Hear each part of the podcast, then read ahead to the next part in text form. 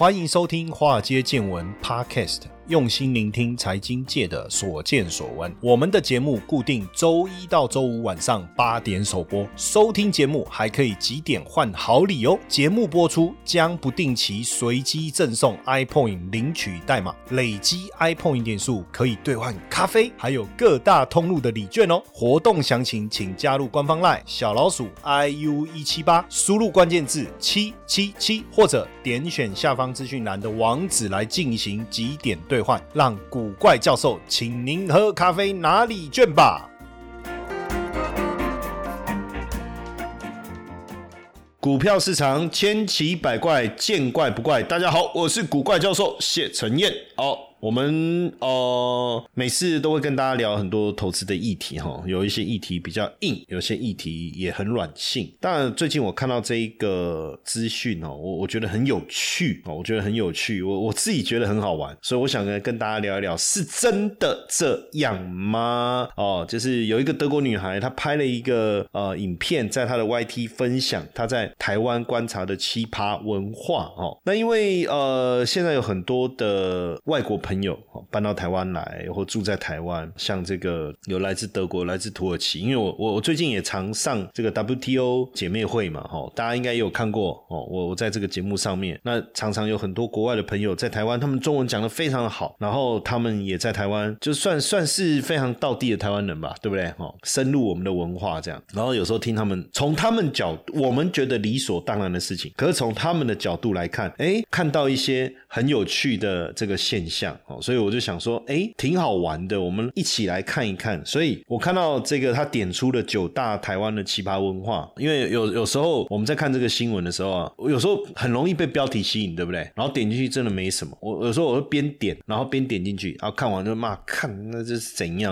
然后就顺便骂一下脏话。就现在太多这种标题式的这种文章，就标题写的很耸动，点进去了，看什么也没有这样。那这一个标题当然很吸引人啊！德国女孩点出九大台湾的奇葩文化，那我就想说，哎，点进去看了一下，我自己觉得很有趣，所以我也想说跟大家一起讨论。他其中他谈到第一个叫铁窗，这个这个他讲铁窗这个哦，他就说很多房子会加铁窗，家里有装铁，有没有人家里是没有装铁窗的？像我我家有铁窗哈，一定有嘛。但是现在很多新的公寓大楼、新的大楼、新的大楼这种社区大楼哦，比如说像我我自己办公室，我们这个。是密闭窗，它就没有装，它就没有装铁窗。这个是没有装铁窗，但是因为它是加密的那个加密气窗，这窗小偷大概也进不来。但阳台还是有，就我们有一个阳台，阳台是有装铁窗。他就说，哎，很多地方会装铁窗，那到底是在？铁窗里面的人，就他说这样看起来像监狱啊，装了铁窗很像监狱，而且过去呃应该也有很多的新闻，就是装了铁窗，然后呃失火的时候逃生不及，自己被困在铁窗里，有没有？哦，所以后来不是也有要求说你要安装铁窗，你要有那个逃生的逃生的逃生门，对不对？那他说呃，比如说一二楼装铁窗好像可以理解，因为一二楼确实比较容易嘛，小偷比较容易进来。那为什么他看十几楼的也装铁窗？他是台湾的小偷是蜘蛛人？吗？哦，他在讲这件事情。那其实早期台湾的治安呢，怎么讲啊？应该是这样说。其实像我，我从小在台北长大嘛，因为我在台北出生，在台北长大。其实我我小时候，其实台湾的治安，台北的治安一一直是都不错的。甚至比如说我们在家。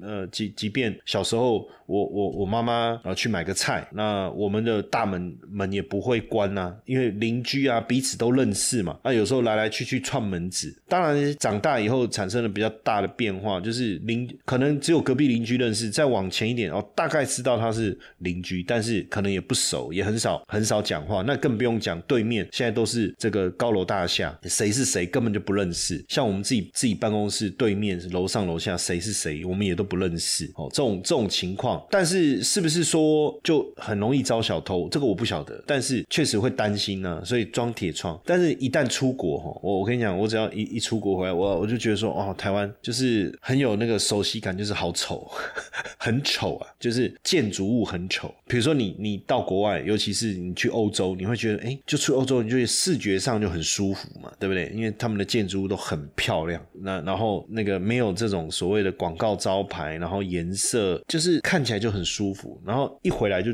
不知道觉得哪里不对，但哪里不对没有啊？就路上都是招牌就不对，然后呃建筑物每个长得都不一样，然后反正就很就很丑，然后铁窗啊什么这种感觉。但是说实在的，这个说真的，真的不装铁窗，心里也是会怕怕，就怕怕小偷了，怕小偷了，还还是会啊，哦还是会，对不对？所以这个有没有人家里是没有装的？可能我我觉得我不知道中南部怎么样，但基本上在台北其实没有装铁窗，其实心里是没有安全感的，对对不对？然后他在讲另外一个，就是说小狗小猫搭婴儿车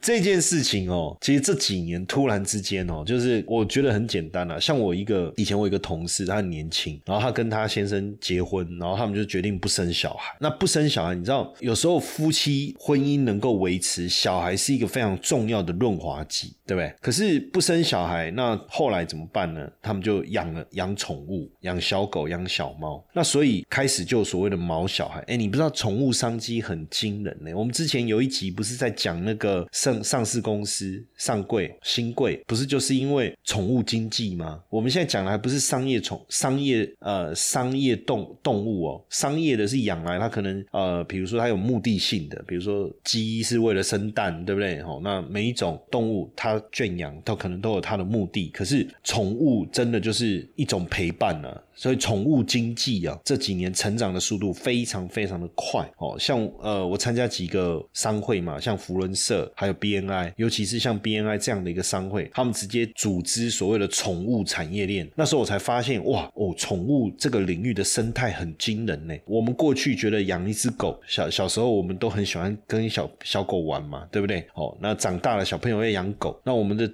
我的想法很简单啊，养狗不就是我我小时候我我念大学的时候也曾。经短暂的养过一只狗，很可爱，然后叫球球。那时候，然后呢，上去学校还把它带去学校。那时候觉得哇，带养一只狗很很可爱啊，那就你就要买买饲料给它吃嘛。大概那时候的想法就这样啊，因为那时候只有养短短一段时间啊，就是算是那个叫做什么，算是代养，就是朋友刚好出国没有空，我放在我们这边一段时间，我帮他养。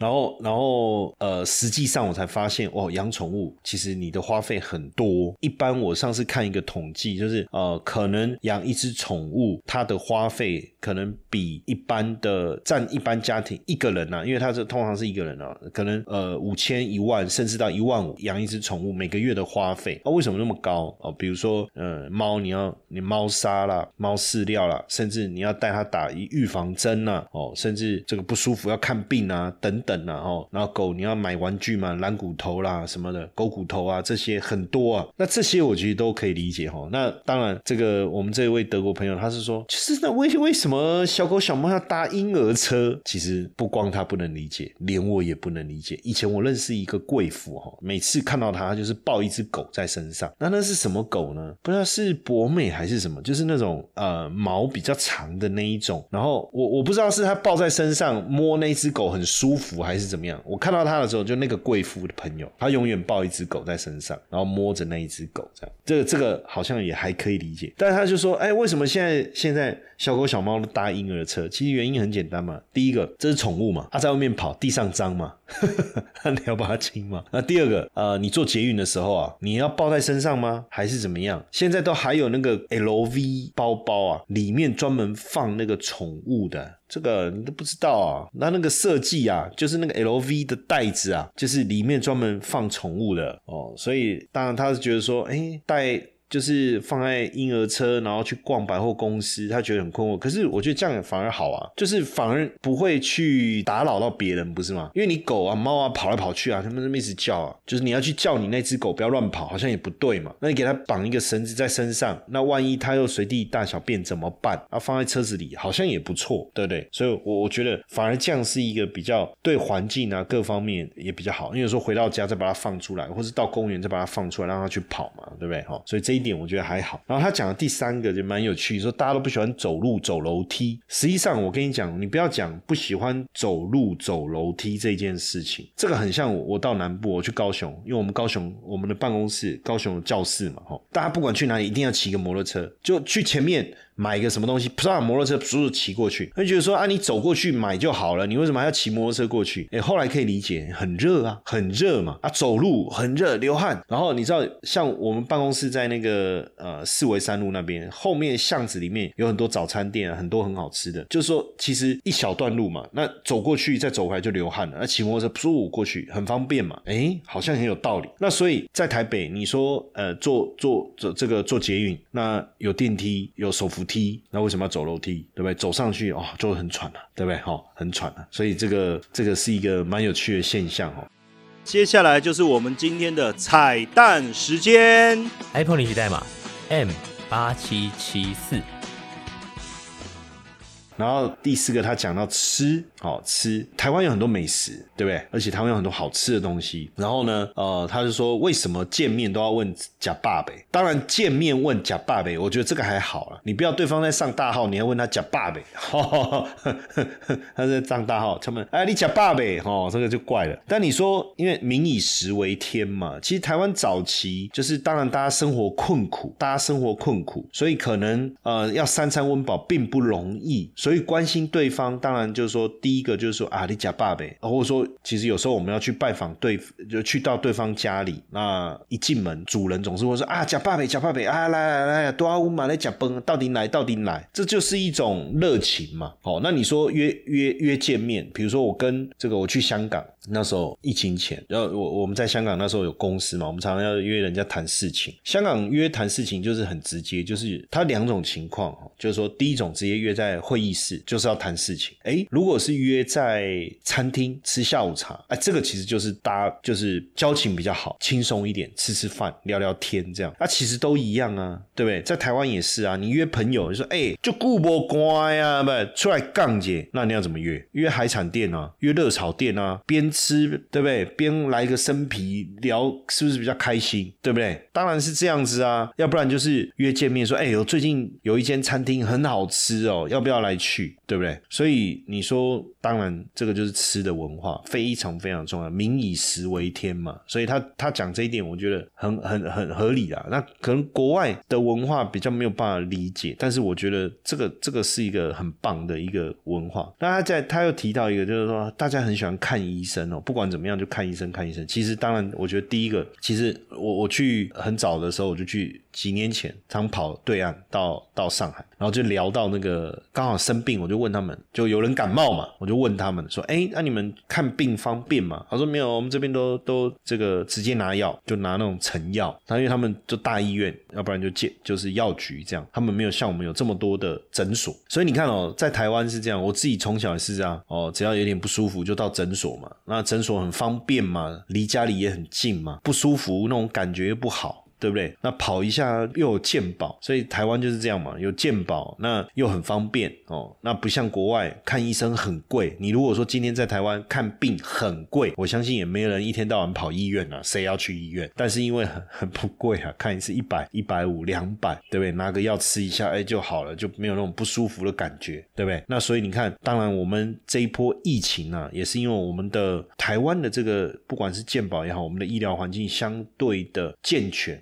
也好，其实也是帮助比较多哦，帮助很大哦。就是我们所谓的医疗量呢，当然大家会觉得不足，一一定都不足的嘛，对不对？但是这个也是我们台湾这一次疫情受到冲击相对比较小一个很重要的原因哦。那另外一个他提到一个叫补习班文化哦，补习班文化，他说不知道为什么大家都很爱补习哈。哎，你要讲这个补习班文化的话哦，其实好像亚洲我。人都是这样，比如说，你看韩国，韩国不是补习也补得很严重，对不对？中国不是也是一样吗？中国大陆不是也是一样吗？但是东南亚我就不晓得，但是华人哦，韩国似乎都是这样。那从小也是一样哦，也是补习啊。小时候一定要进安亲班嘛，对不对？小时候进安亲班是因为怎么样？父母两个人都有工作，小朋友没地方送，送安亲班可以理解。那接着到了学校念书，一定要补个英文，补个数学吧，对不对？哦，为什么？因为数学不好，怕小朋友数学不好。像我小小朋友小时候，我就给他送去学那个心算哦，想说呃数学不好，他的自信心会比较不够哦，那给他学个心算，算得快，会不会自信心比较好一点，对不对？比较不会有挫折感。然后送他去学英文，想说语言能力很重要，对不对？那其他我就没有送啊，比如说很多父母还送去学钢琴、学画画、学小提琴、吹笛子啊，什么一堆有的没有的，学跆拳道什么，这个我都没有哦，我都没有送去哈，因为我问他，他说不要，那我就不要啊。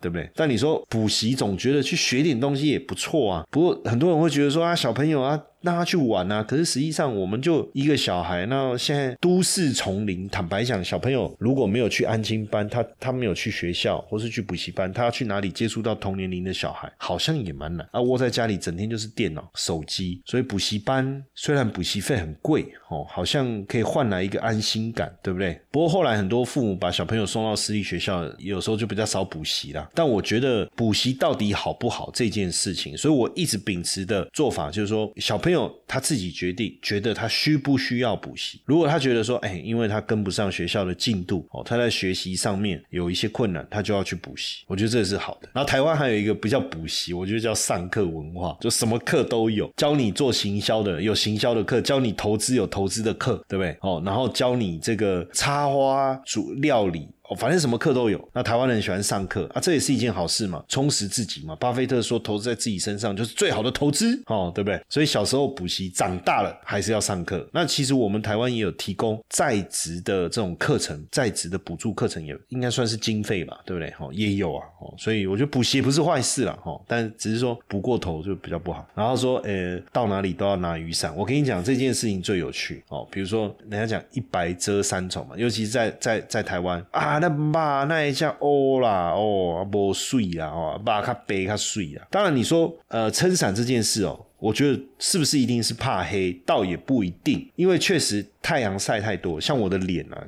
现在都是斑了，就是因为晒太多太阳。其实我本来脸上就有斑，但是没那么多。可是因为太阳晒太多，我都不防晒的，我也不擦防晒，我也不戴戴帽子，我也不拿伞。男生拿什么伞？太娘跑了，对不对？结果打高尔夫球啦，打篮球啦，干嘛？一天到晚晒太阳，结果我脸上一堆斑呢。那现在怎么办？上节目很丑啊，就变成一定要上妆啊，要打粉底啊，看起来才脸才会。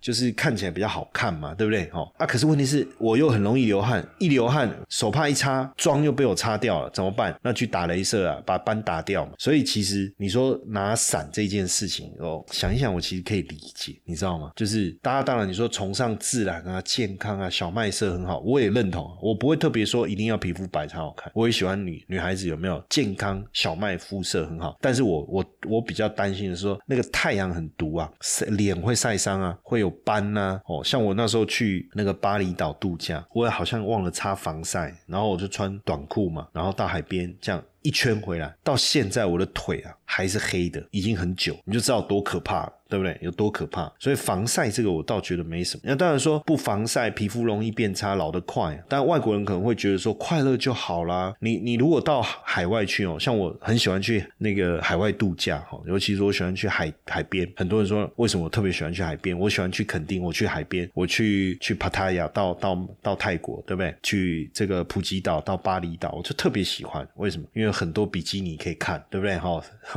丁字裤，哇，太快乐了。其实那个那个画面很舒服，对不对？阳光、沙滩、比基尼，你就觉得人很放松。那这时候呢，你看到有人穿长袖的，那一定是亚洲人，对不对？还拿把伞的，那已经台来自于台湾，哦，一定是这样。哦，怕晒伤啊。可是你看外国人，直接就躺在太阳底下，哦，防晒油擦了以后，哇，连那个上衣那个 bra 直接就，你懂我意思吗？直接拆掉，直接晒太阳，哦，很嗨呀，对不对？当然晒太阳适度是 OK 啦，摄取维维生素 D。但是我觉得晒过头其实确实也不太好，这个也是要注意。嘿，你还没报名吗？进阶投资课免费说明会报名进入倒数啦！直播课就在四月十三，就只有这一场，错过可惜的。如何透过三个月学习现象交易、投资组合以及资产配置？并学会法人思维，建立一套属于你的稳定获利投资系统。这场直播将分享过滤海量资讯的三个关键，以及拥有稳定收入的三个秘密。赶快到下方资讯栏连接抢先报名，或者加入赖 OA 小老鼠 iu 一七八，输入关键字八零二零。然后再来一个就是他讲到他困惑的是什么，就大家很喜欢排队。其实这件事情，我我我自己是 confused，真的台湾有很喜欢排队吗？像我就不排队的、你说领口罩要排队，这是没办法的事情啊，对不对？然后你说捷运出来，大家都靠右边排一排啊，这没办法的事情啊，因为你不排就乱嘛。你知道小时候我们小时候没有捷运哦，坐公车嘛，那你要上公车怎么上去？用挤的嘛，大家就拼了命挤嘛，对不对？拼了命挤嘛，谁挤得上去谁赢嘛。然后我记得我我很小的时候，我我我一个表哥带我去，我们要去要去登山，然后我们要到台北车站某一个地方坐某一号公车，那时候我还很小，我还记得。然后呢，呃，我们坐那个公车要去登山这样子，那我们我们有背包包背行李啊，人很多、然后车子来了哦，然后没有人排队啊，大家都用挤的，然后你知道怎么办呢？我表哥把我抱起来，把我从窗户丢进去，然后再把包包丢进来。我想说，那那你怎么办？他说不用担心，哦，叫我坐好，然后他会想办法挤上来，这样哦，还好他后来真的真的，我就看到他哦，那个想挤呀、哇，这不知道怎么搞的，就真的挤上车这样。你觉得这样好吗？当然不好。所以那时候我们大家就强调要排队哦，坐车要排队哦，那这是一种文明嘛，文明的展现哦。所以当然这种排队可能不是他，不是我们这位外国朋友说 confuse，他 confuse 是哎，只要有人排队，他大家就跟着排，我觉得很合理啊。你不好吃的东西没有人要吃嘛啊，所以没有人排队的地方，你你为什么要去？对，比如说知名的上海生煎包要排队，像像我那一天，因为我我公司在永春站这附近，然后我们永春那个虎林街巷子里面有一个很有名的那个排队包子，还有一个很有名的排队的炸鸡翅。然后我那一天刚好录影录完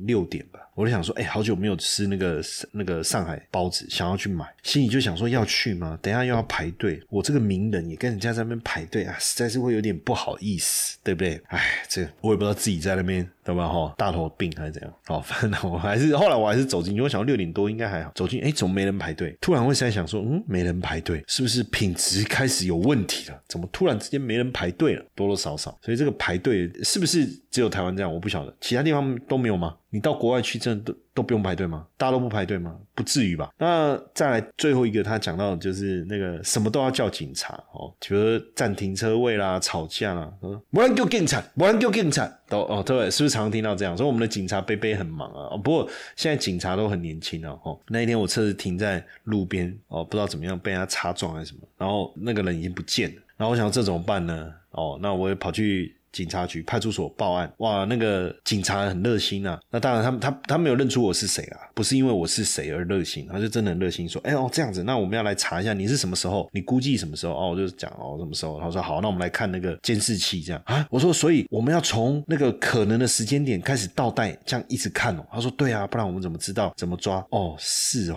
那因为因为。我觉得发生的时间应该是在晚上。他说：“那我们就开始倒带，从那个我讲那个时间点，他开始倒带开始看啊。”我我心里当然不好意思说，那你可不可以你慢慢看，你找到了跟我讲，对不对？我说：“哦。”我就问他说：“啊，那所以我们就要这样看？”他说：“对啊，对啊，对啊，就是就是我们一起这样看这个，然后看看有没有你觉得可能疑似哦。那我们当然再仔细的再去抓别的，可能是那一台车，我们再去抓别的角度的监视器，然后看看完整这样。唉。”当然，他很热心呐、啊。哦，想想算了，自认倒霉这样。哎，所以其实台湾的警察是很热心的哈。那所以有什么事情找警察也是对的，对不对？当然就是有有人是动不动就说啊，我告你，这个有在比美国还严重吗？美国才是真的乱告的。其实他看到他这个，我觉得很有趣啊。就是台湾还有几个文化，他可能没有没有没有特别提。台湾人特别爱炒股票，台湾喜欢投资股票，喜欢投资啊，然后参加各种这个大大小小的投资讲座哦，然后那个拿股东会纪念品哦，对不对？然后呢，这个特别喜欢看投资节投资相关的这个节目哦，投资的影片，台湾人的那种。金钱观念特别的好，这个喜欢赚钱，喜欢理财，哎，这个他没有提到，我帮他补充一下，好不好？当然，这个我们的华尔街见闻这个 podcast 也谢谢大家的支持哦，也希望说我们的节目呢，让喜欢投资的所有的朋友们也都能在我们的节目中学到很多正确的投资观念，好不好？当然，他的迷惑也是台湾可爱的地方嘛，是不是？嘿，各位铁粉们，如果喜欢华尔街见闻，请大家多多按下分享键，让更多人能听到我们用心制作的节目。你们的一个小动作，是支持我们节目持续下去的原动力哦，快去分享吧！